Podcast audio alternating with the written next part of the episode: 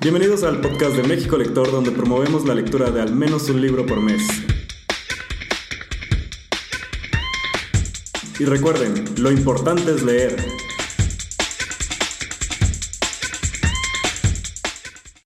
En esta ocasión nos acompaña una autora invitada muy especial porque ya había estado con nosotros en México Lector, estaba por ahí viendo el histórico de las fotos que nos acompañó en febrero del 2020 con su libro ganador del premio Mauricio Achar en el 2019, que fue este, Entre los Rotos. Eh, también este año tuve la oportunidad de leer eh, como Caracol, que todo el año me lo he pasado recomendándolo, que este libro es como una papacha al corazón, la verdad se siente muy bonito leer como Caracol. Y pues en esta ocasión este, vamos a hablar de su más reciente novela, Autofagia, un libro que ahorita van a ver como las preguntas que traigo, igual y lo que quieran comentar, quien quiera participar. Siento que es un libro que hay que digerirlo lentamente por todo lo que hay alrededor de lo que va descubriendo uno en esta novela.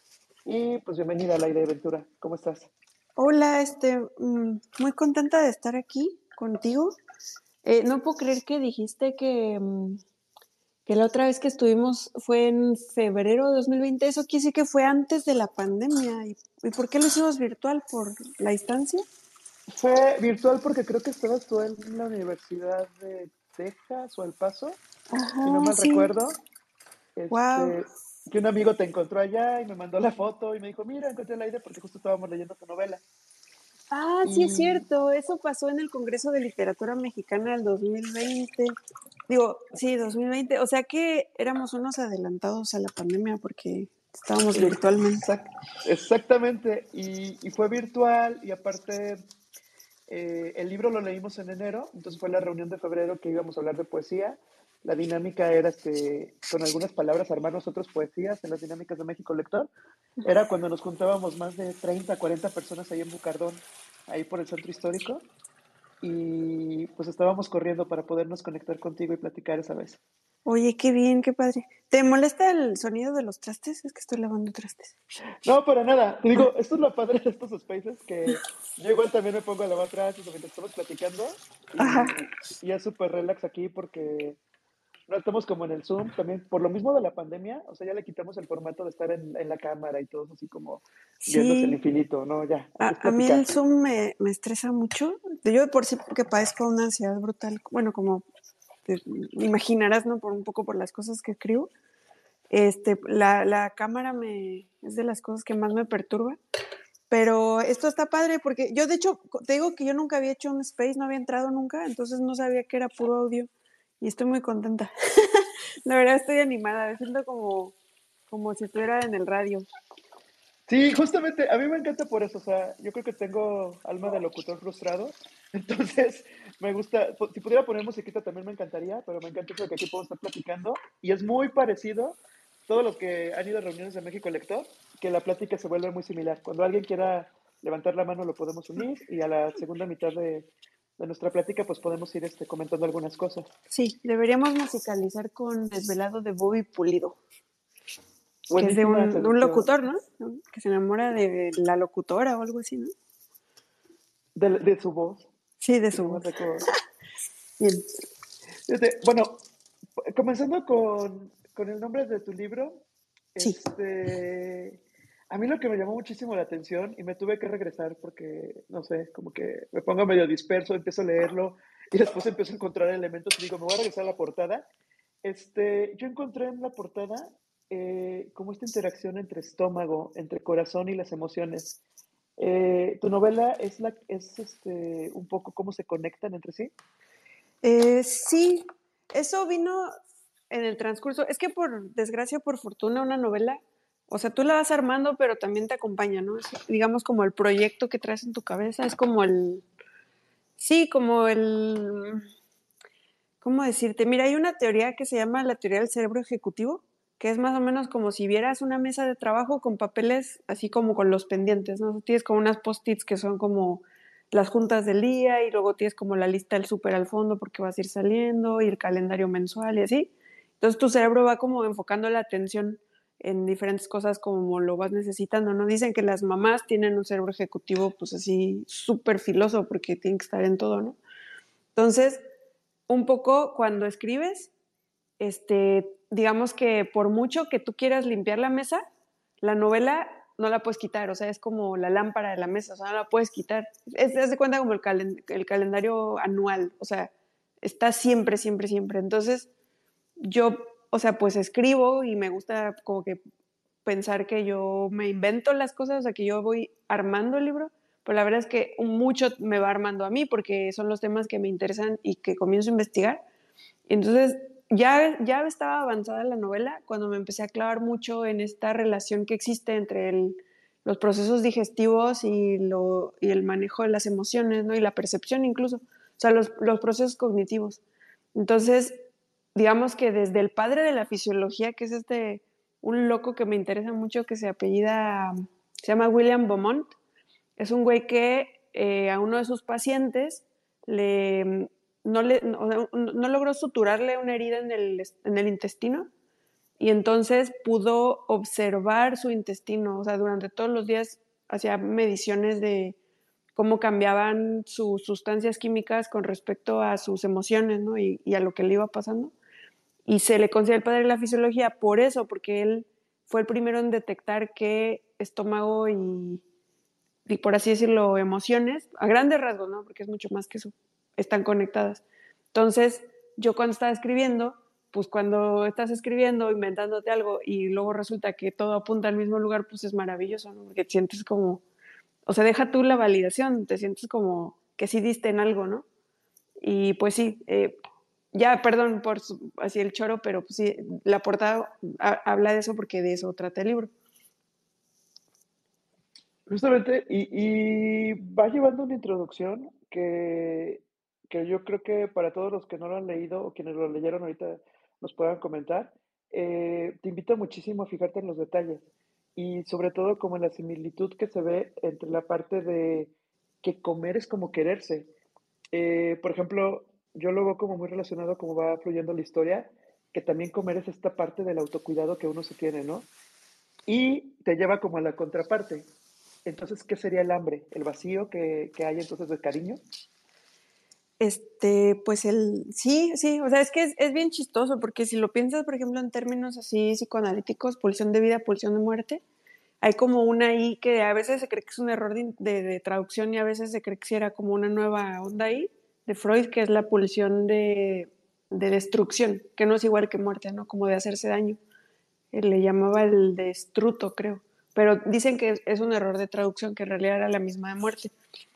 Pero a mí eso me parece muy interesante porque la, mm, la, falta de comida no es ni una ni otra, o sea, no es, no es una, una, pulsión de muerte, es simplemente una pulsión mediante la cual el, el llevar el, el cuerpo al límite lo devuelve a la vida de una forma retorcida, ¿no? O sea, cuando dejas de comer, quien haya pasado por algo, o sea, quien por X razón se haya visto algún momento en una situación de ausencia de comida, sucede algo bien raro que es que en el libro un poco la personaje lo explica en términos pues así como simples, pues, o sea, cuando dice que es como llegar a la cima de una montaña y después todo es muy fácil, pero en realidad lo que sucede es que se vuelve placentera la ausencia, se vuelve igual o más placentera que la comida.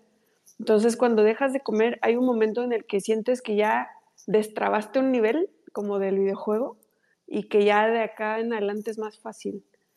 Entonces, eso no es, o sea, es una destrucción rara porque entonces es cuando el cuerpo empieza a, pues los dietistas dicen, ¿no? A quemar los recursos, este, extras que tenían, pero es una metáfora extendida de cómo Mm, también, o sea, comerse a sí misma es también comer su, comerte tu pasado, comerte tus, tus sobrantes, y comerte tu historia y presentarte ante la otra, o sea, ante los ojos del mundo, pues como un platillo deseable, ¿no? Wow, y aparte, por aquí tenía notado que también creo que en tu novela se maneja el tema de que la comida son recuerdos. Yo me acuerdo muchísimo de eh, cómo describes la comida en Como Caracol, que me fascinó, me encantó, porque me sentí en la Ciudad de México cuando describiste el rol de guayaba a los tacos de pastor. y acá la comida creo que también juega un papel eh, muchísimo más importante en la descripción de los recuerdos, ¿no? De las emociones. ¿Cómo, ¿Cómo, lo sientes que lo manejaste aquí? Sí, pues es que son los, bueno, son de los detonadores más, más este, inmediatos, ¿no? Los, los sabores y los olores. Más incluso los olores, porque a veces esos se pueden colar mucho de incógnito. O sea, a veces ni siquiera alcanzamos a percibir exactamente, ay, esto es este, pues flor de azar, o, sino que simplemente, eh, o sea, es como toda una, toda una, un transporte a, así, al pasado, ¿no? Este, pues como yo, por ejemplo, que crecí leyendo las novelas pues, con las que todos, que todos leíamos, entonces a, mí por eso me gustaba mucho el perfume, porque nunca había visto yo que, bueno, porque obviamente de chica no había leído a Proust, este, pues nunca había visto yo este transporte mediante, o sea, a través de los sentidos que, que, que está narrado así, ¿no? Me, me interesa mucho eso, llevar a las palabras estas, pues, experiencias que son casi que intransmisibles, o sea, por mucho que yo me empeñe en describir, ¿no? Y hay grandes escritoras que yo admiro muchísimo que trabajan con la comida. A veces no basta más que el nombre, o sea, no, hay manera en realidad de, de, evocar, ¿no? O sea, si ves programas de cocina, a mí me gustan mucho los programas de cocina, no les alcanzan las palabras, o sea, ya todo es untuoso, todo es crocante, todo es este y es, es, bien difícil. Quizá visualmente todavía se pueda un poco más, pero ni así, porque a veces ves series coreanas o turcas y dices, es que no me imagino cómo sabe eso. O sea, por mucho que me estén diciendo es ácido, es salado, pero ¿cómo sabe? Pues los olores menos, ¿no? Entonces, sí tiendo mucho como a... Me, me gusta mucho la comida y me gusta mucho narrar y hablar de comida, pero a veces en los libros no me queda más que nombrarlas. O sea, así como se llaman, pues, o sea, como se llama el platillo y cómo está preparado, porque caer demasiado en lo, en lo crocante y en lo untuoso, pues igual puede a veces ser contraproducente, ¿no? Para lo que intento en ese momento, que es quizá como la precisión. Pero pasa algo con tu novela y que, y que por eso lo, lo comentaba al inicio de que sé que como digerirlo lentamente porque de varios libros que he leído, es la primera vez que siento que este libro, por las emociones que están pasando con sus personajes o lo que están recordando o lo que se siente, te recuerda muchísimo también las sensaciones que tienes cuando, cuando pasas hambre, cuando, cuando comiste mucho, cuando dejaste de comer, como esta sensación de vacío, pero también de, de sentirte lleno y demás. Por, por cómo va fluyendo la historia, no sé, no sé si fue algo intencional, pero yo lo siento así, o sea, yo siento que es un libro que, lo estás leyendo, pero también lo estás sintiendo como si fuera esta parte de los recuerdos de qué significa comer y los distintos alimentos, y ya sea tener alimento o la ausencia de. No, no, sé si también este, es por lo mismo de que uno se va como metiendo en la historia. Sí, pues bueno, eso que me dices es, es un halago, lo tomo como halago, como dicen, este, lo, lo voy a tomar como un halago. No, porque en realidad sí es lo que yo me planteé hacer un libro, no quiero decir que sea así particularmente complicado, porque no es como que esté mmm, así enredado o que esté hecho a propósito como, como un acertijo o que, o que la prosa sea como así sólida, farragosa. No, o sea, esa no fue mi intención, pero como yo estoy contando la experiencia de, de un proceso de ansiedad, eh, pues muy alta, o sea, con, con, altas y bajas, o sea, periodos de hipomanía muy altos y luego esta catatonia que da con los bajones químicos del cuerpo, ¿no? O sea, eh, en los que parece que ya no hay voluntad, o sea, que los recuerdos tuvieran el control y, lo, y por recuerdos me refiero a las obsesiones, a las rumias. Entonces, un poco yo sí, así como me costó trabajo escribirlo, y es un libro que sufrí mucho con todo el cuerpo porque, pues por esto que te digo de que caminamos juntos, ¿no? Este libro y autora. Pues también, obviamente, la esperanza está puesta en que así opere el libro en la lectura, ¿no? En lectora o lector, en que le genere un poco, le, le provoque estas ansiedades y esta incomodidad y que, que, quizá represente un reto, porque sí, sí, o sea, sí estoy, sí estoy, estoy como muy preparada para, para esta recepción de, como que no es un libro que se devore, así irónicamente, no es un libro que se devore, es un libro quizá que se tiene que saborear, pero en un sentido no necesariamente positivo, sino, pues no sé, es un libro que se tiene que atravesar tal vez. Este, no sé, es, raro hablar, hablar así del libro en un desdoblamiento, pero creo que esa fue mi intención.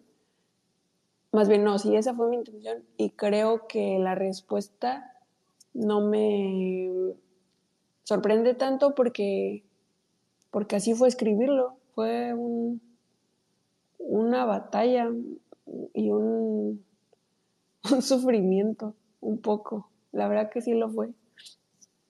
Sí, y, y, lo describes perfecto. O sea, siento más que es un libro que, que se siente, o sea, algo más sensorial, no tanto por, como lo dices, como que la prosa no, no es compleja.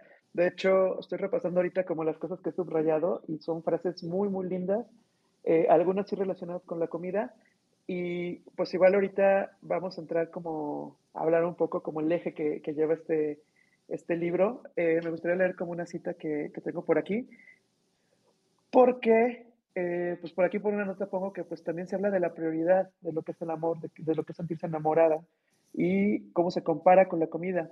Entonces, aquí yo tengo una cita que, que me gustó mucho de las que estaba repasando, que dice, ella tenía una obsesión mucho más simple, Ana, la necesitaba Amaba su euforia, que se parecía al azúcar, y que también mutaba en otras emociones al descender, vergüenza, agradecimiento, miedo, insuficiencia. Entonces, creo que esta frase de, tu libro resume mucho lo, que se siente leerte. Entonces, digo, o sea, no, no es que sea tan literal que estés escribiendo la comida, sino más bien son los elementos claves de la comida, de lo que te hace sentir. Por ejemplo, creo que todos podemos ubicar lo que se siente comer algo dulce o, el azúcar de una fruta que, entra en tu cuerpo y cómo lo puedes este, comparar con la sensación de ver a alguien que extrañas o cuando empiezas a sentir su ausencia y demás. Sí, creo que un poquito es como un calorcito, es como calor frío. O sea, al final, ¿qué son los cuidados, no? Sino la calidez, o sea, el cuidado de la temperatura, el, como el balance de... O sea, hay una, hay una cosa ahí un, medio universal del del calor como afecto, como, como cuidado y hogar. Bueno, de hecho, hogar, pues es eso, ¿no? El, el, fuego, como el fuego alrededor del cual se funda el mundo, ¿no? Entonces, yo creo que sí, pues por eso es tal vez tan fácil y tan automático relacionar la comida con, con lo lindo, pues con, con, la, con la dulzura y con el calor. Pero, pues ahí, por ejemplo, también así como la relación con la madre, pues con, como con el cuidado primigenio, pues puede ser compleja porque puede no ser necesariamente tan cálida, ¿no? Con la crianza, pues, o sea, creo que esto está más adelantado y, no, no, no, quiero que así como spoilerear tan, tan feo, pero hay una parte en la que dice como pues es que si es el calor a lo que, a lo que tendemos los seres, pues el, un golpe también deja sintiendo tibio, ¿no? Entonces, es como, no quiero, no quiero utilizar palabras como disfuncional o como, y mucho menos la horripilante palabra tóxica, pero sí tiene que ver con que hay muchas formas de acceder al amor que buscamos y pues a veces nos tenemos que, conformar con la más que la que está a la mano, ¿no? Wow. esa, esa frase es bastante buena. De hecho, es que no sé qué tanto puedo decir porque voy a la mitad este, al aire, pero, o sea, no, no, sé qué va a pasar, pero igual si tú quieras contar un poquito de, de, de quiénes, quiénes son quienes aparecen en la novela ah, inicio, porque, porque está la abuela, está la personaje principal que, que empieza justamente con estos elementos de juego y, y, está Ana, pero no sé qué tanto se puede decir de Ana, que tú igual y nos puedas contar un poquito cómo juegan ellas tres, porque ahí se detona este universo, que, que creo que nos fuimos muy profundo con la parte de comida, pero igual no sé si tengas así como algo para que yo no vaya a decir algo que no sea y, nos cuentes un poquito. Sí, de hecho, de eso me estaba dando cuenta en la FIL, bueno, lo poquito que pude ver de la FIL, que luego cuando estamos hablando de un libro, sobre todo el libro que escribimos, empezamos así con, no, esto y esto, y la forma, y lo que yo quise hacer, y cómo nació la idea, proceso creativo le dicen y así. Y luego nadie platica de qué trata el libro, ¿no? ¿Cuál es la trama? Este, pero sí, mira, el, o sea, la, la, trama que está en la contraportada es muy sencilla, como una premisa muy simple, que es que una muchacha llega a su casa y descubre que está sola, o sea, que su pareja no está, y entonces se sienta a esperarla.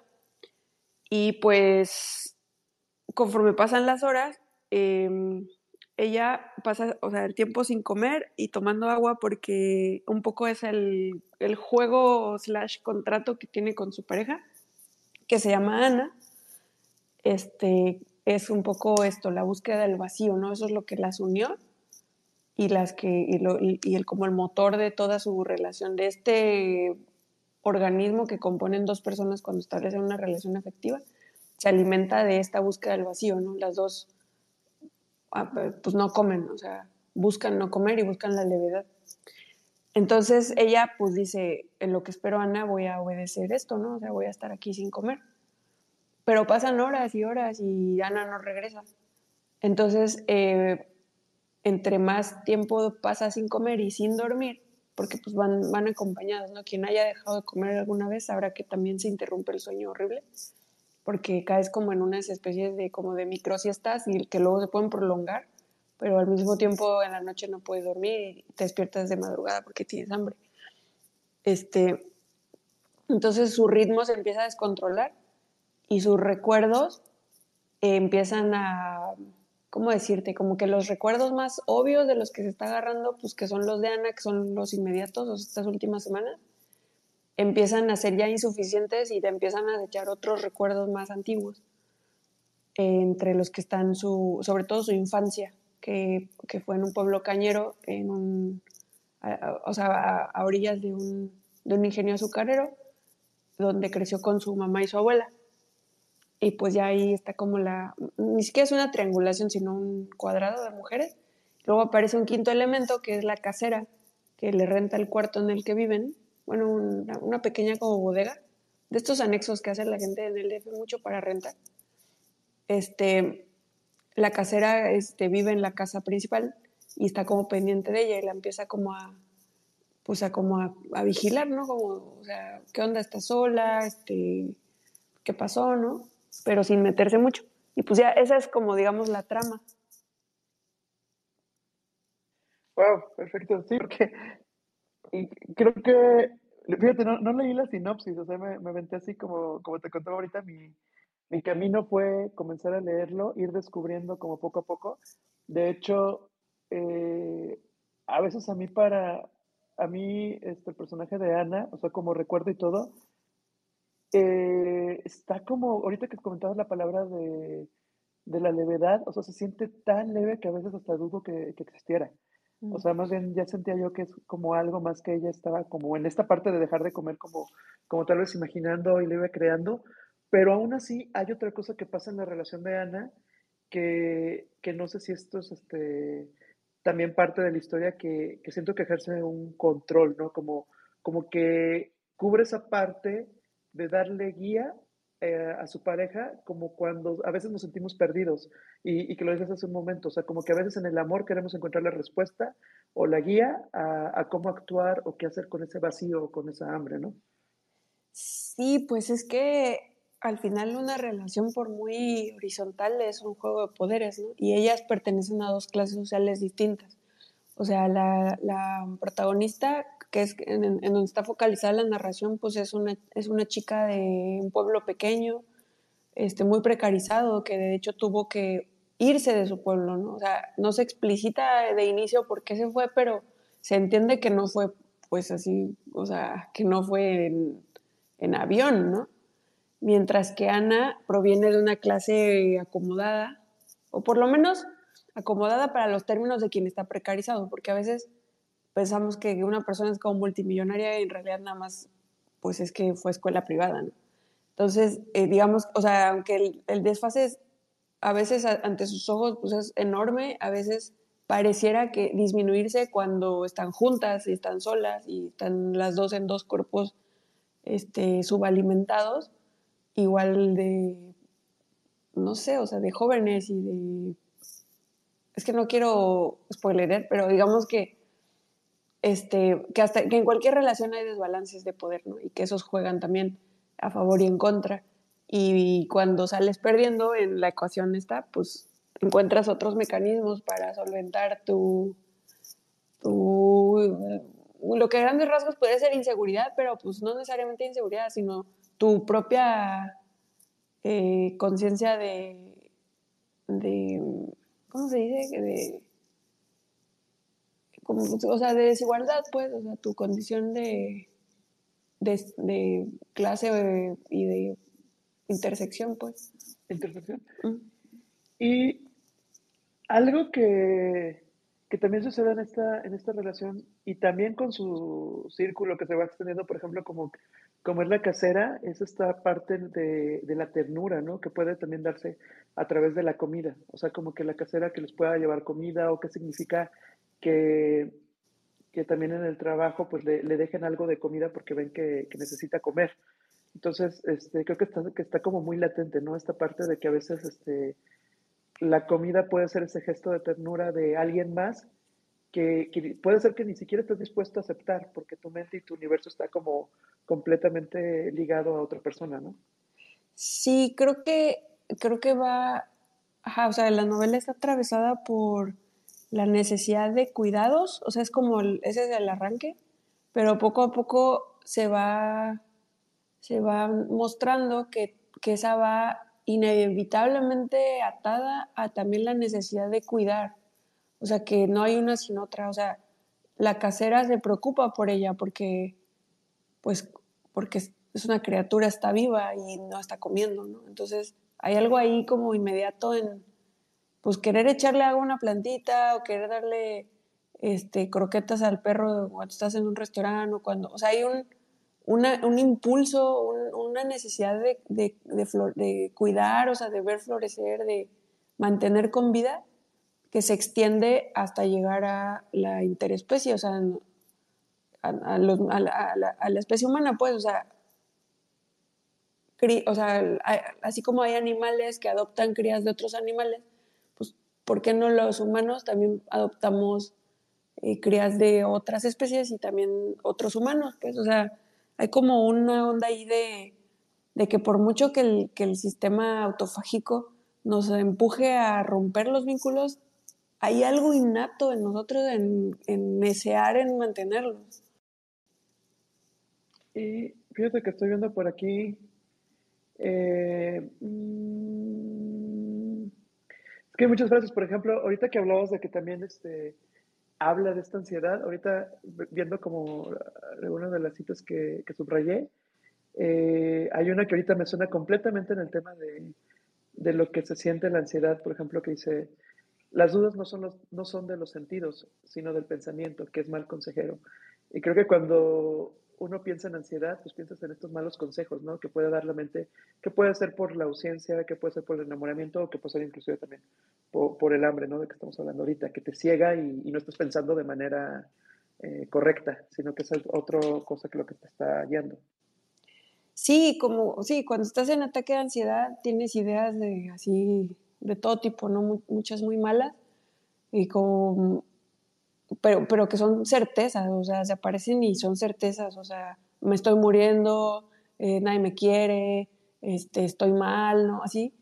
Y entonces, pues uno de los ejercicios es como desprenderte de tus propios pensamientos, tú no eres tus pensamientos, tú no tienes la verdad, o sea, son ideas que vienen y van, etc. Pero pues es, esto es contraintuitivo, ¿cómo vas a creer que tú no eres tus pensamientos si están en mi cabeza, ¿no? Y luego, el, ¿cómo no va a ser verdad si si parece verdad, o sea, ¿dónde está el, ¿dónde está el delirio? ¿En creer que no es verdad o en creer que sí es verdad? ¿no? Entonces, no me estaré equivocando. Y pues la, todas las paranoias y las obsesiones vienen de esa raíz, como del el, dichoso beneficio de la duda, ¿no? Entonces, pues esta personaje que está en condiciones muy malas corporales, porque eso es, es como una de las premisas de la novela, que el cuerpo, que habitamos un cuerpo y que no nos podemos olvidar de él, o sea, no somos nada más mente. Entonces, cuando el cuerpo está subalimentado y ansioso, pues eso incide en todo, ¿no? En cómo percibe, cómo se comporta, en cómo, cómo logra verbalizar lo que logra verbalizar y también en los pensamientos que se aparecen en forma de obsesiones en su cabeza. Ahorita, fíjate que estaba leyendo otra frase que, que podríamos comentar como en este tema de, de lo que significa que nosotros tengamos algo para, para, dar, o sea, que estemos llenos y que al estar bien nosotros podamos este, ofrecer algo en, en, alguna relación, porque dice, así como es incapaz de dar, porque no tiene nada, porque nunca ha tenido nada, tampoco sabe recibir. Es decir, la subrayé y le puse corazoncito y todo, porque creo que también se me hace una de las premisas más grandes, ¿no? En el tema de, de alguna relación, que como dices ahorita, no es igual y decir una relación tóxica o no, sino más bien en este tema de, interactuar con alguien más, qué complicado puede ser dar algo si no lo tienes o saber recibir si nunca has recibido, ¿no? Exacto, sí, es, es, es, es muy difícil, es muy difícil, eh, pues porque como, como seres orgánicos tendemos a la repetición, ¿no? A la repetición de lo que aprendimos y de los patrones que aprendimos sin darnos cuenta que lo estábamos aprendiendo. O sea, lo que pasó por el filtro de las ideas, ¿no? Pensamiento, y lo que aprendió el cuerpo, o sea, lo que aprendió el cuerpo con proxémica y olores y percepciones. Entonces es bien difícil, o sea, el clásico, ajá, o sea, ¿cómo voy a, cómo voy a cuidar si no sé cómo es ser cuidada? Y al revés, ¿cómo voy a dejarme cuidar si no sé cómo es eso? No sé cómo se siente. Este, Wow. Sí, es, es, es, un, es, un, es un poco doloroso, la verdad. Sí, y, y, digo, ahorita ya escuchándote y con lo que digo que llevo leído, o sea, igual, a los que están entrando ahorita y que están escuchando, que estamos hablando de tu más reciente novela, Autofagia, que no es una novela complicada, sino más bien eh, lo que estábamos diciendo ahorita, tiene mucho, tiene mucho, y entonces, ahorita escuchándote y platicando, pues creo que están saliendo todavía más cosas y creo que en México Lector habemos varios que nos encanta que acabamos un libro y decimos, ¿sabes qué? Lo tengo que volver a leer. Porque aparte, ahorita que platicabas de los ciclos, pues creo que también como humanos eh, podría ser que vemos la vida con distintos ojos, dependiendo de la etapa en la que estemos. Si, por ejemplo, si estamos enamorados, si no estamos enamorados, si, si creemos en el amor romántico o no. O sea, puede haber distintas etapas donde el mismo libro nos va a llegar de, de manera distinta y creo que este sí tiene ese nivel de profundidad para que, que pueda ser analizado desde de, de distintos ojos. No sé si te han llegado a comentar algo así como que alguien que le llegue de alguna manera y alguien de otra, y que pasa mucho con los libros, pero creo que esto específicamente sí puede tener muchísimas interpretaciones. Sí, la verdad que hay varias personas como le lectores en los que confío mucho de, o sea, como ya de, de, de tiempo atrás, pues, que me han dicho, me está costando mucho el libro. O sea, no en un sentido como de que esté aburrido, o, sino que, que, tiene como una densidad, ¿no? Y yo, pues sí, o sea, pues es que así es, o sea, así es el proceso por el que ella vive y en este caso forma se tiene contenido, o no sé si en todos los casos, tal vez incluso es imposible eludir eso, pero si estás ante un proceso de obsesiones y rumias, pues sí, pues sí es, era un poco mi idea que generara esta misma incomodidad que genera una rumia en el mundo real, ¿no? Como no es, no es un tedio, es un... Es como un... No sé, como, como, como si estuvieras adentro de una gelatina y te, te movieras despacio y como que todo fuera así medio ilusorio, porque tú sabes que estás dentro de la gelatina, pero al mismo tiempo tu mente te está diciendo cómo vas a estar dentro de una gelatina. Un poco así.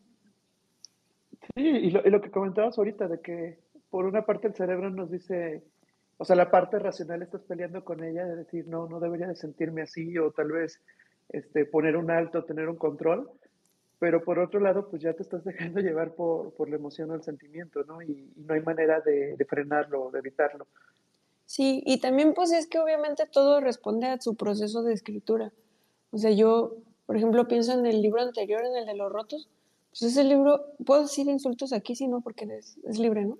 Sí, el- ese, ese libro fue un, pues un vergazo así de, o sea, fue un golpe, o sea, fue sacar una vomitadera que yo traía, ¿no? De un, de un duelo y sacar un montón de cosas y es una novela como muy de mi propio proceso ahí en terapia, ¿no? Todo aventado. Mientras que esta fue una novela de un sufrimiento constante día a día, porque fue durante la pandemia.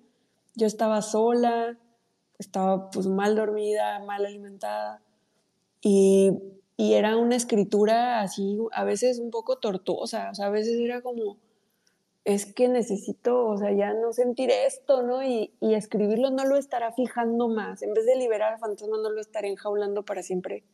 Y así, ¿no? O sea, es, o sea, así como fue tortuoso para mí, pues no me sorprende que la gente a veces, sean, o sea, me estén diciendo, es que está siendo tortuoso leerlo. Pues, así, o sea, así como, pues, ¿qué te digo? Pues sí, amigo. O sea, este, así, es la ansiedad, es, es un infierno, es, es horrible. Y es que sí es tortuoso, pero, pero como decías, o sea, no es que sea pesado, o sea, porque yo, yo he visto libros tortuosos que, que la verdad lo- los dejo, pero acá no, porque al final dices, o sea, como que entre algunas citas o cosas que tú vas encontrando delante o como se va descubriendo la historia, este, pues eso te mantiene, o sea, te mantiene, pero creo que también es bien interesante esa parte de, digo, no es que uno esté en pro de la ansiedad y que siempre estemos ansiosos, pero a veces creo que la ansiedad te termina enseñando muchas cosas, o sea, como que sabiéndolo escuchar, como que con las herramientas necesarias, con el apoyo necesario, a veces transitar por la ansiedad te termina enseñando a, salir distinto y que creo que puede, podría llegar a pasar ¿no? con este libro. Al final es como, eh, es como cuando ves la película de, terror, pero eso pues, también te ayuda como a liberar esas energías que tienes de ver terror. Y acá estás leyendo algo que, puede ser una situación de un poco de duelo, de ansiedad, pero que también te puede ayudar como, como a, a, dimensionar si tú estás viviendo algo similar de, bueno, o sea, dentro de todo esto, pues existe también este, una parte bella en algunas frases y una parte de, contemplación, ¿no? De, de, la misma esencia humana. Sí, pero la cosa es que la ansiedad es el monstruo de las mil caras, porque eh, pues sí tiene una parte, mira, no voy a decir bueno o malo, o sea, en esos términos, pero tiene una parte muy luminosa, que es así enseguecedora, o sea, es este, la hipomanía, o sea, cuando estás en euforia, estás arriba, eres una persona encantadora, eres chistosa, estás feliz, despiertas temprano, eres hiperproductivo, así hay, hay testimonios de como grandes, así, no sé, pensadores, genios, artistas, que en periodos de hipomanía es cuando realizaron así su máxima obra, ¿no? Porque realmente el mundo, o sea, estás estás drogado de, de, ti mismo, o sea, estás en tus propios químicos, estás en un viaje orgánico, pero que te está igual ahí reguaireando todo el cerebro. Y cuando estás ahí es bien difícil encontrarle lo malo, porque dices, pero si estoy de buena, o sea, estoy súper, súper bien, estoy ganando como siempre. Y bueno, yo me la vivo ahí, o sea, yo, este, a mí por eso no me gusta casi ver mis entrevistas, así en videos lo que te decía hace rato, que porque, porque estoy en hipomanía siempre, o sea, entro en un rush, o sea, la adrenalina que me genera el estrés, que me genera la ansiedad social que en, realidad padezco, o sea, aunque no parezca en las cámaras, porque ahí ya me drogué, así te digo, de mí misma, me vaipé a mí misma, este, pues esas luego traen unos bajones espantosos y dices, ¿por qué me siento tan cansada si, estaba, si estábamos chupando tranquilos? Pues porque todos son así una descarga este, de, de, cortisol y de un montón de cosas muy malas, peores que todo, peores que la esplenda. Wow, o sea, te estoy escuchando mientras estoy trapeando la casa. porque igual por eso me encanta que pueda ser en audio, porque puedo estar platicando y puedo estar como también con esta parte que me da. Y no me dejará mentir Penguin que está ahí escuchando, que les toca ver mis ratos en los que les mando mil mensajes de, oye, hay que hacer las spaces que no se quieren y bla, bla, bla, bla, porque eso es, es esa parte que dices, o sea, cuando entras en este estado de que la ansiedad te rebota para arriba, puedes ser el más productivo y puedes ser el más feliz. Pero Sí. sabes también que existe el lado B, o sea, el lado oscuro de de no quiero salir de la cama, no quiero ni prepararme de cenar, no quiero no sé qué. Y, y esa, es la desventaja, o sea, puede ser el más productivo, pero también tiene un precio, ¿no? O sea, que es, que es esta parte de tu, de tu paz mental, de tener como esta posibilidad de, de mantenerte equilibrado, ¿no? Sí, mi hermano y yo tenemos nuestra hora del café.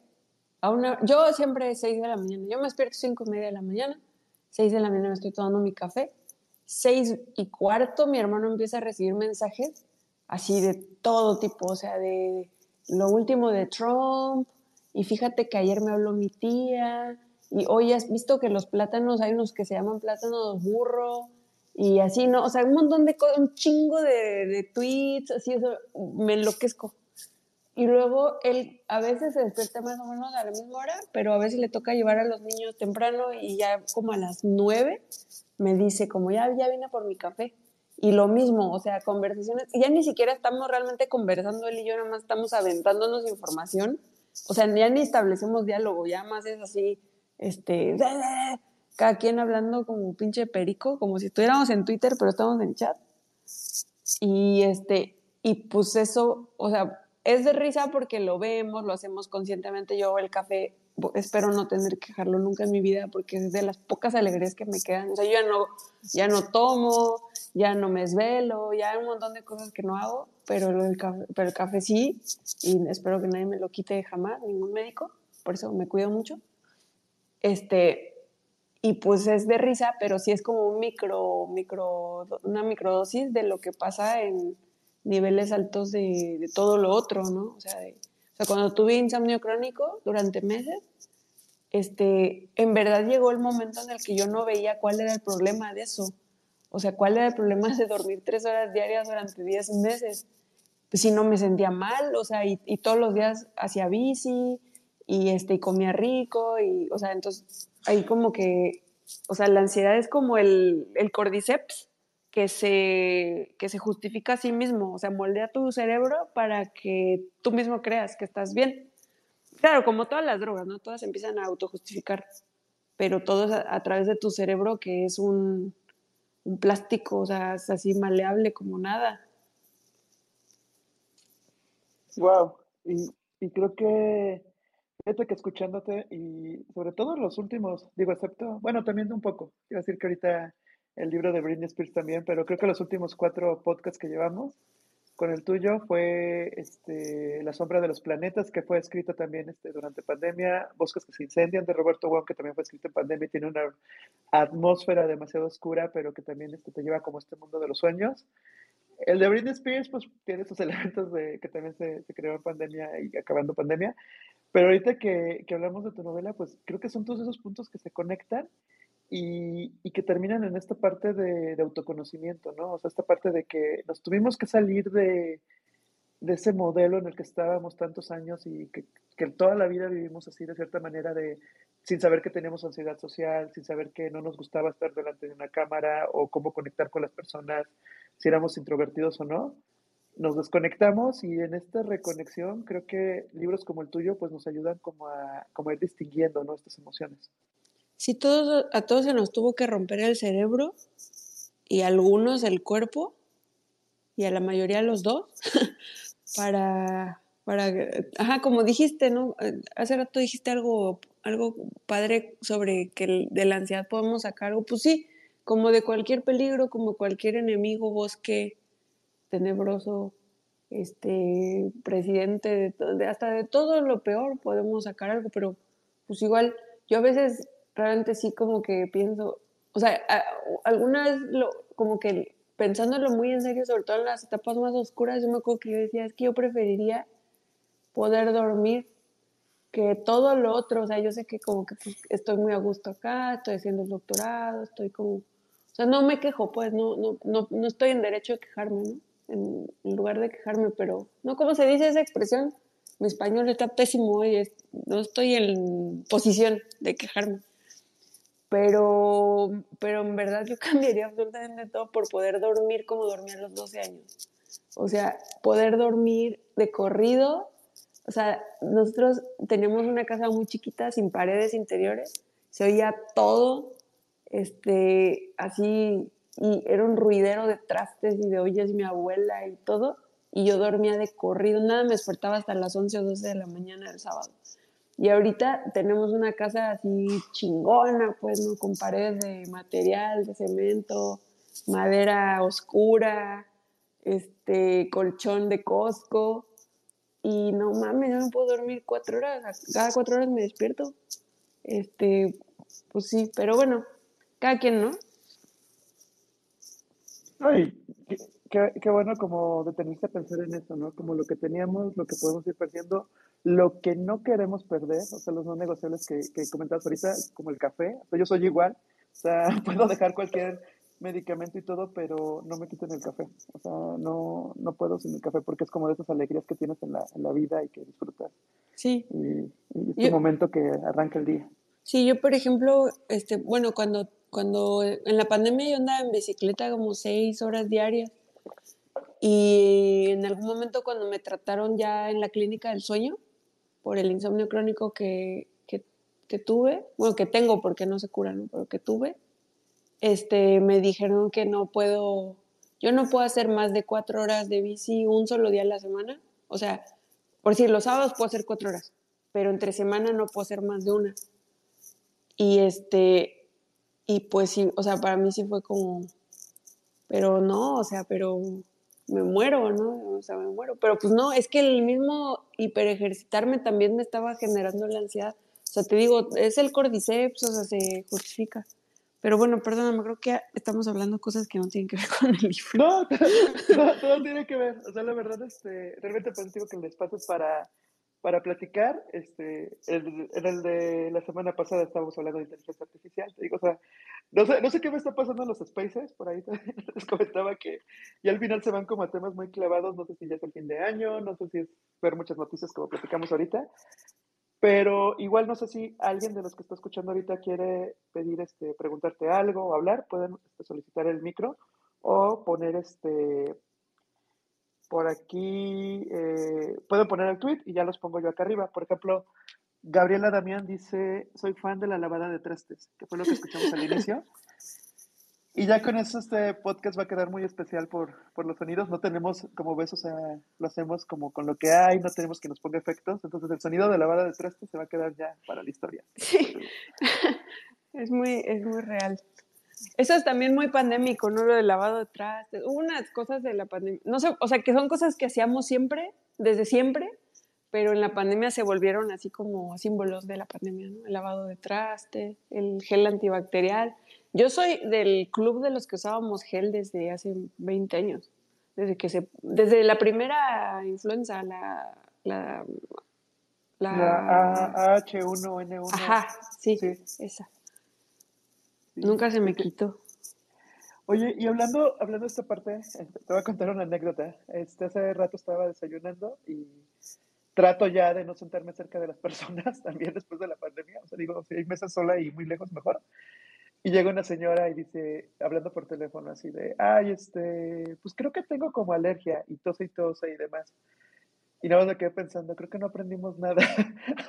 Entonces, ¿tú, qué, ¿tú cómo lo, lo, has visto, cómo lo has vivido? ¿Crees que realmente aprendimos algo o salimos de tres años de pandemia y seguimos siendo los mismos? ¿O, o qué tanto has visto tú que cambió?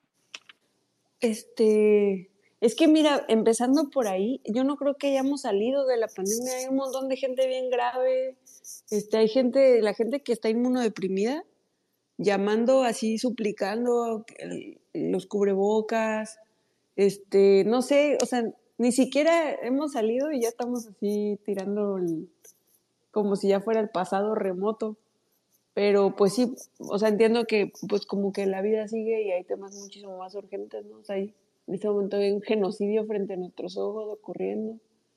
Este, pero pues no, no siento que haya cambiado muchísimo, por lo menos o sea, en, lo que alcanzan a ver mis ojos, que es bien corto porque solamente es Twitter y mi círculo social que pues no es, no es muy grande, este, mi vida, ¿no? Como cotidiana, pues realmente, o sea, la mirada de, cualquier persona, no, no le digo nada más la mía, ¿no? La de cualquier persona es, es bien cortita.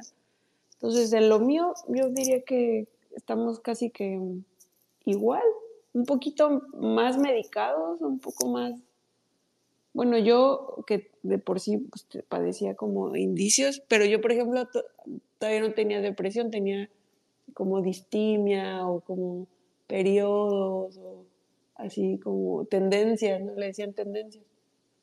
Pero, mm, pues sí, no sé, supongo que habrá dejado algunos aprendizajes, esperaría yo, no sé, la verdad no lo sé. Sí, igual creo que como que todavía también es como, como dices, demasiado pronto. O sea, creo que apenas estamos como agarrando el ritmo de celebraciones, de ferias, de tener eventos con gente, todo eso, como que apenas yo creo que este año es cuando se empezó a notar un poco más, o sea, un poquito más de tranquilidad, pero no significa, como dices, que todo, todo se acabó y ya estamos como, como antes del, como en, en ese febrero del 2020, que estábamos en esta primera reunión en, en virtual. Sí, eso me, me, sorprendió porque no me acordaba. O sea, para mí en mi cabeza todos se juntaron. Así los eventos de ese año, pues, o sea, ese fue como el año de la pandemia, ¿no? Pero no me acordaba que cuando nos reunimos contigo no era la pandemia, era virtual porque yo estaba, yo ya estaba en pre-pandemia, que estaba en el paso, sin conocer a nadie. creo que está en casa mi amiga Silvia, que ella me prestó su internet porque yo no tenía internet en mi casa. Entonces, para conectarme me fui a su casa, que aparte pues era una casa muy bonita, con unos libreros altos y así muy, muy todo muy de madera, así seguro primeras ediciones y todo, y eso puse de fondo. Y yo luego, dos años después, ya después de la pandemia, yo acabé viviendo en ese edificio también. Oye, y ahorita hablando de libros, porque nos hemos topado varias veces en Goodreads, creo que te dejaste un comentario de que fui muy severo, porque creo que le puse una estrella a un amor de Sara Mesa o no me acuerdo cuál. Es así como que... No, o sea, yo no, pude con un amor de Sara Mesa, no pude. Y me ah. pusiste ahí de que, como qué rudo, qué... ¿En serio? Yo, a mí tampoco me gustó tanto, fíjate, pero no, creo que te puse por una que a mí sí me gustó mucho. Que sí dije, ah, sí, fue otro libro. El de Juan Pablo Villalobos, ¿no? El de... Hoy no me acuerdo que era como que eran como extranjeros y que los estaban sacando de su de su ciudad, algo así. Y rentaban un local. ¿Nadie, ¿No va a pedirle a nadie que me crea? No, este. Ah, peluquería y letras. No, otro. Ah, es una novela así como de dos amigos, pero uno se está quedando como en el bar y ya está por quitarle como su negocio, su casa. ¿Te vendo un perro? No. El otro. No, pues ya no, ya dije todas las que hay. Bueno, no, falta la maravillosísima, este, la primera novela de Juan Pablo, la de, la ¿Cómo se llama? ¿No? Trabajos del Reino. No, Trabajos de, Yuri Herrera. No, la de este que es un maestro. Es un, el maestro se llama Tochtli y es el maestro del niño. No, eso, eso, del niño, este, a mí me encantó. O sea, del niño que vive en el cerro y demás, o sea, me encantó y, y se me hizo muy linda, que quería el hipopótamo. Sí, esa, es muy bonita. Es muy bonita porque en 100 páginas es hermoso ese libro. Pero más bien, La invasión del pueblo del espíritu. Esa sí le puse ah. una estrella.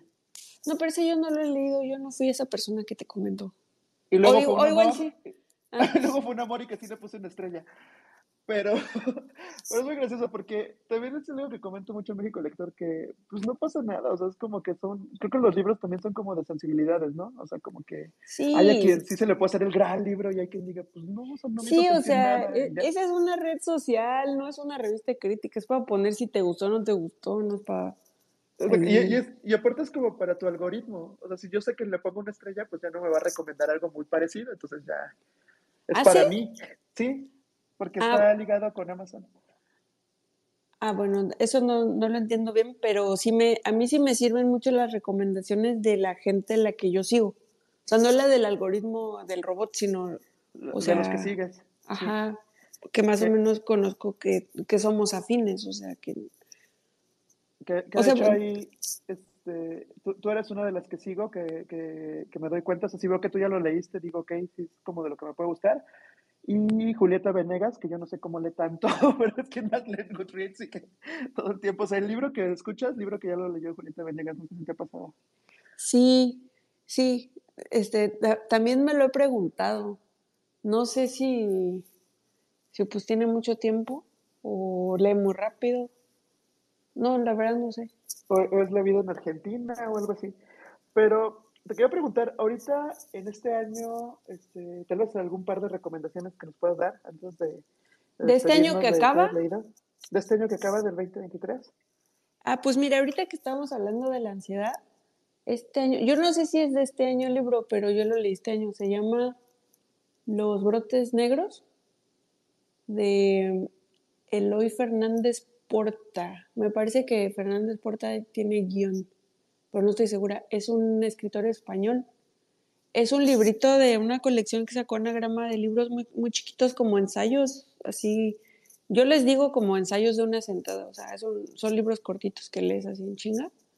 Ese libro es un viaje por un pico de ansiedad, o sea, por un episodio ansioso. Entonces tiene imágenes así muy rudas de lo que se siente tambalearte en la calle hiperventilando de ansiedad, que pues es algo con lo que la gente que ha, vivido o está a punto de sufrir un ataque de pánico sabrá que es una sensación muy peculiar porque, porque se parece a un infarto y entonces te lleva a pensar que te estás muriendo, pero al mismo tiempo una parte de tu cerebro, la parte que queda ahí viva, que dice, y no será ansiedad, y, pero no, pero y si es un infarto y soy irresponsable y me muero por creer que es ansiedad, porque tal que es ansiedad no es un infarto y también, o sea, ahí tu cerebro, que además eso es bien horrible, chistoso y horrible, que cuando el COVID empezaba, se unía el COVID al diagnóstico falso de qué será esto que me está pasando, porque el COVID también era una opresión en el pecho, era no puedo respirar. O sea, claro, no era tan súbito, pero de todas formas era nueva, una, sensación nueva. Entonces decías, no puedo respirar. ¿Qué es esto? ¿Es COVID? ¿Es infarto o es ataque de pánico? Pero pues ya eso, eso parece que ya no pasa tanto. Ya el COVID ahorita es un enemigo de estos más silenciosos, ¿no? O sea, estas enfermedades ya este, con las que convivimos, pues. Sí, ya lo noté por acá. De hecho, estos de anagrama luego son muy difíciles de conseguir. Ah, sí, perdón, estaba en recomendaciones. Ah, y mi otra recomendación, este definitivamente no es de este año, pero lo leí este año y me cambió la vida. Se llama La Bestia Ser. Es un libro de poemas de Susana Villalba, que es este, son tres monólogos em, como trenzados, que son el monólogo del perro, del árbol y de la roca la piedra, creo que ella le dice la piedra. Y es un poco, es que, bueno, ves este intento de como de sacar el yo de lo humano, o sea, de, ajá, como entrarle al, a, crear una perspectiva del mundo distinta, por lo menos oblicua, que no sea precisamente así el yo humano, como siempre ha sido. Entonces ella hace estos tres monólogos que son hermosos. Y justo ayer me acordé de ese libro porque vi un tweet que, de Robin Myers que lo está traduciendo. Este, y, y sí me acordé que ese lo debo haber leído a principios de año y me, me quedé así, como el meme, ¿no? Me quedé así, ira. O sea, fue así de, ¿qué es este libro? Y aparte me costó un montón conseguirlo. Lo pedí en esta madre que tienen los gringos, bellísima que se llama Interlibrary Loan, que te consiguen cualquier libro de cualquier biblioteca gringa.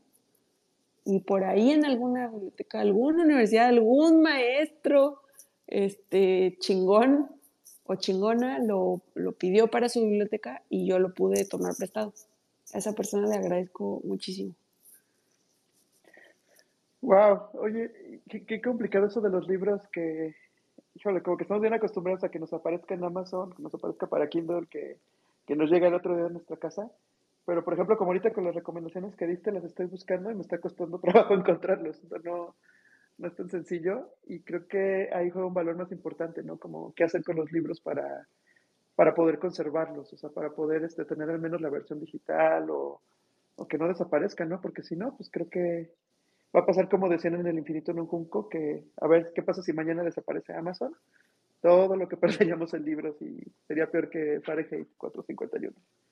Sí, fíjate, yo casi no puedo leer en digital ya, justo desde la pandemia, más bien a las pantallas ya les rehuyo en general. Entonces, por, por como soy este, muy afortunada y estoy en esta universidad gringa y tengo este sistema, prefiero esperarme dos meses a que la lo compre alguna universidad y yo pedirlo prestado, pero leerlo en papel, que, que leerlo en la... Bueno, la compu definitivamente ya no puedo, o sea, ya no puedo, pero en la Kindle, este, por lo mismo, eso que estás diciendo, o sea, me cuesta un montón, es bien complicado tomar notas, y luego me choca que salen los subrayados de otras personas que yo ni conozco, este, me siento así, es más, es más común que me salgan los subrayados de la gente desconocida en Kindle a que me salga un libro subrayado de la biblioteca.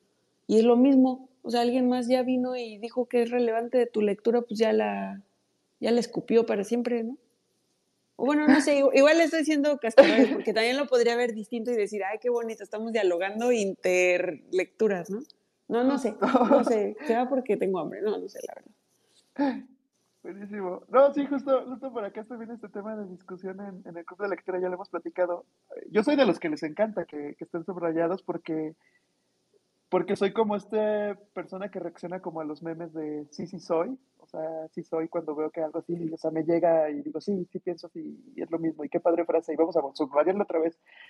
Pero creo que da para otro tema que tiene que ver con eso de los algoritmos. O sea, que, que a veces este, formamos parte como de esa masa general de que pensamos de cierta manera muy similar y por eso coincidimos en los mismos puntos. Y si vemos el caminito ya marcado, por ahí vamos a pasar.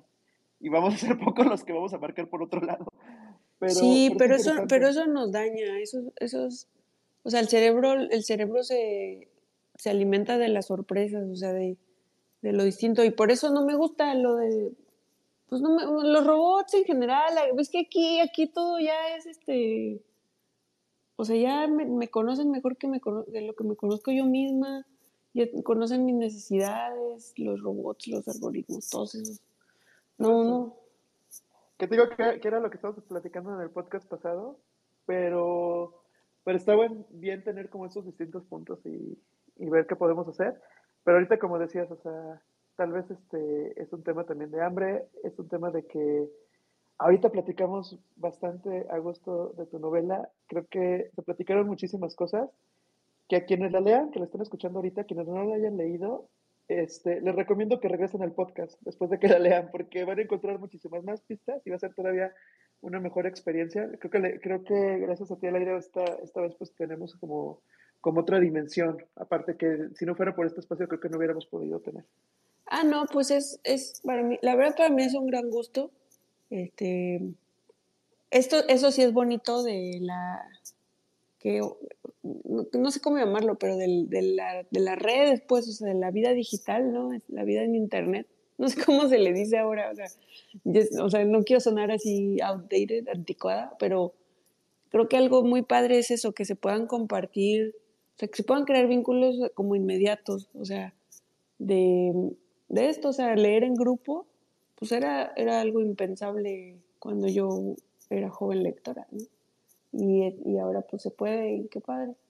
Y estos espacios como este que me ofreciste hoy, que me enseñaste a usar eh, Spaces, que ahora que ya vi que está bien fácil de usar, lo voy a usar un montón, no, no es cierto, no lo voy a volver a usar. Pero, pero me dio mucha risa que cuando me contactaste hace rato para mandarme el link, yo pensé que me ibas a mandar un link como de Zoom o algo así, estaba ya lista con mi computadora, estaba como bien iluminado mi sofá, ya para salir bien. Y me dijiste, no, es muy fácil, nada más conectas la app y te pones a hablar. Y yo dije, ah, no, es como hablar por teléfono. Pero que te está escuchando, este, pues gente así de tu edificio.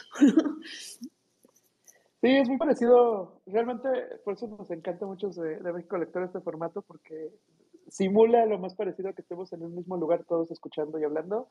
Se puede grabar, entonces después quienes hayan entrado eh, a media conversación y demás, pues lo van a poder escuchar en el, en el podcast de México Lector. Y, y, creo que, como platicamos ahorita de tecnología y todo, pues aprovechamos la tecnología, pero pues para que trabaje para nosotros, que nos conecte a más lugares, que podamos... Eso es lo que la tecnología quiere que pienses, pero no es así. Nosotros trabajamos para ellos, para los robots. Y nosotros generando contenido para que más gente entre la tecnología. Sí, vas a ver. Pero, pero justamente, digo, el, lunes estuvimos en una, en una plática de, de, comunidades en Colmena 41, acá en Ciudad de México, y yo lo que les decía, por ejemplo, de México Lector es que ahorita estamos aquí en Twitter, pero no estamos casados con, con ninguna plataforma. O sea, siempre estoy yo buscando la manera. No, yo sí estoy casada con Twitter. Yo de Twitter, a mí de Twitter me van a sacar con dos pies por delante. O sea, no, yo no me voy. Jamás.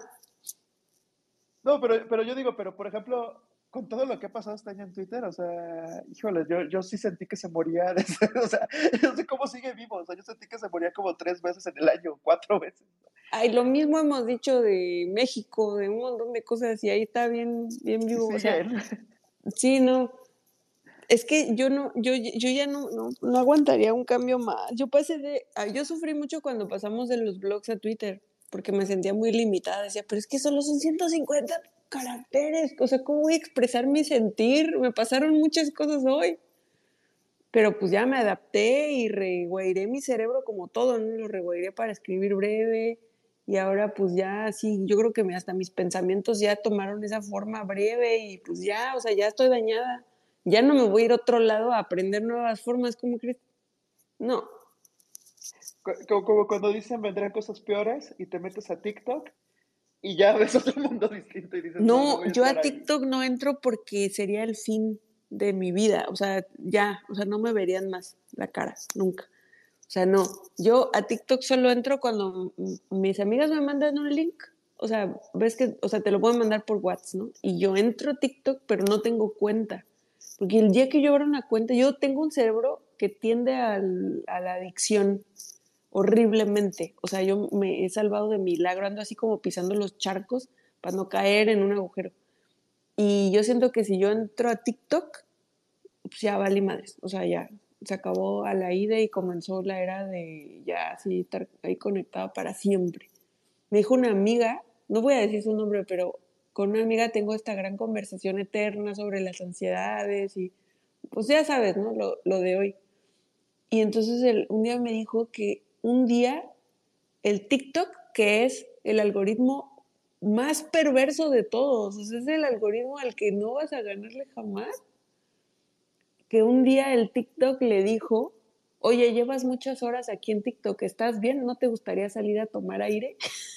y que dice, no mames, o sea, una cosa es que te lo diga Netflix como te dormiste, ¿no? pero que TikTok, que está pensado para engancharte así al, al crocodil, no mames, te diga que si no quieres ir a tomar aire, o sea, neta, sí, ya es así el fin, ¿no?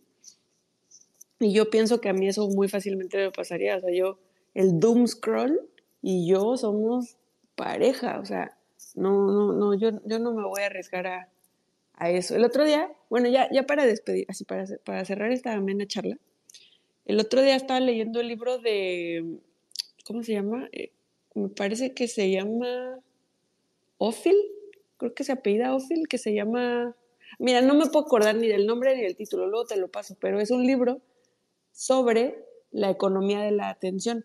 Entonces, esta idea de que las empresas y los, los, malignos ya no quieren tu dinero, sino tu atención. O sea, tu atención es más valiosa que tu dinero ahorita. Sobre todo que, que tu dinero físico, porque pues, que ni vale nada, ¿no? Pero entonces dicen, ahora pelean por tu atención. Entonces, hay una parte en la que dice, pensar que tú le vas a ganar al algoritmo de Instagram o de Twitter con tu fuerza de voluntad, o sea, que vas así como de, es que ya me voy a concentrar o así no voy a perder el tiempo en Twitter, y que con tu fuerza de voluntad le vas a ganar al algoritmo que está pensado para generar adicción, es igual que pensar que con tu fuerza de voluntad le vas a ganar a la máquina, al ajedrez, o sea, al robot, a la máquina que juega ajedrez. Es un algoritmo pensado para eso, es superior a tu capacidad humana no le vas a ganar con fuerza de voluntad. O sea, porque no es como que diga, ah, bueno, ya me voy a poner más inteligente y le voy a ganar a la gente. Pues no, eso no va a pasar.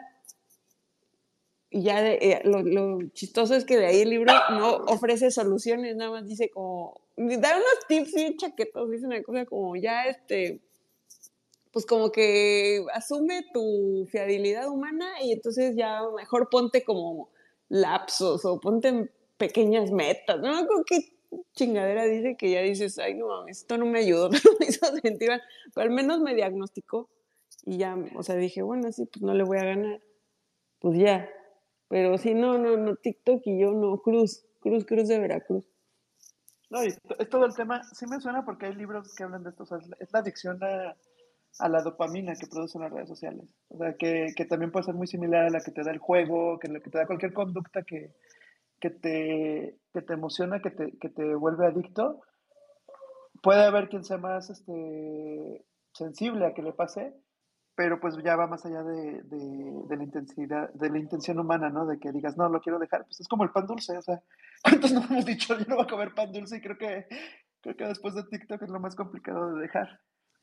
Sí, sí, eso que dices. Nada más que este Huberman, el que es bien famoso por su por su, su podcast, que también es un programa que se llama Huberman Lab, que es, bueno, él, es el, como el, es, él es un neurocientífico de, de Stanford.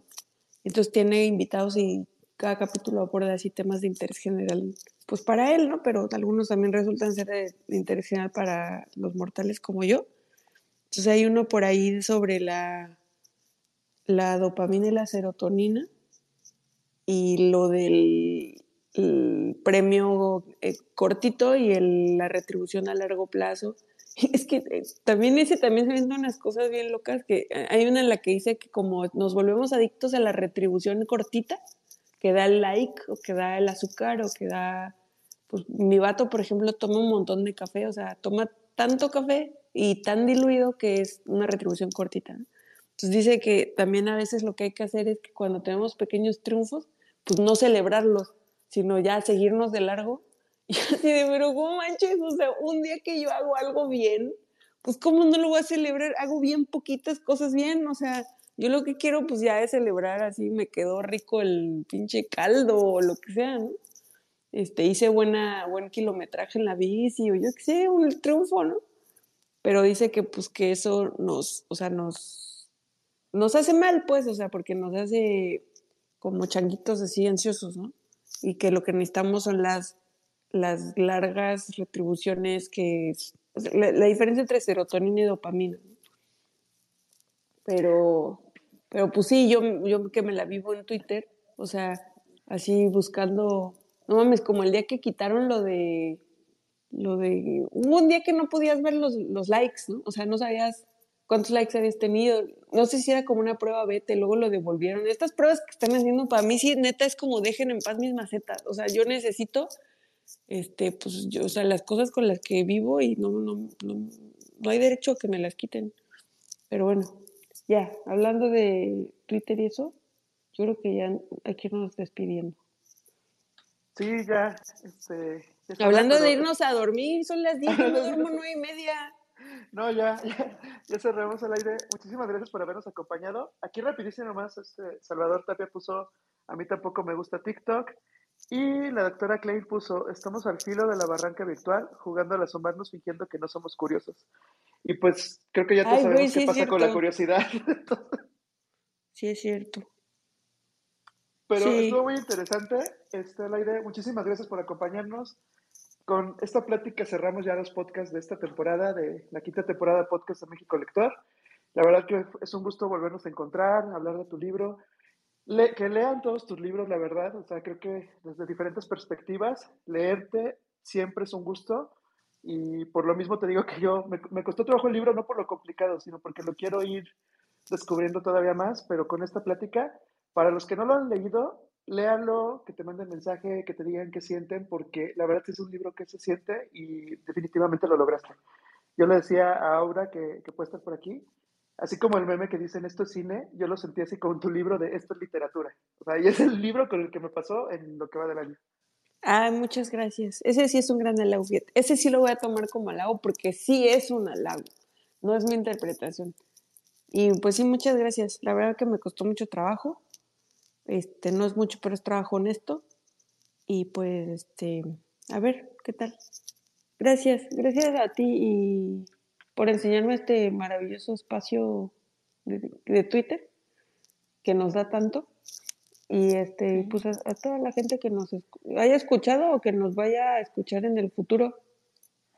Justamente Tal vez nosotros mismos en el futuro, sabe. Posiblemente, porque la verdad, aunque estuvimos aquí platicando, sí es una sorpresa volverlos a escuchar. O sea, como que encuentras otras cosas.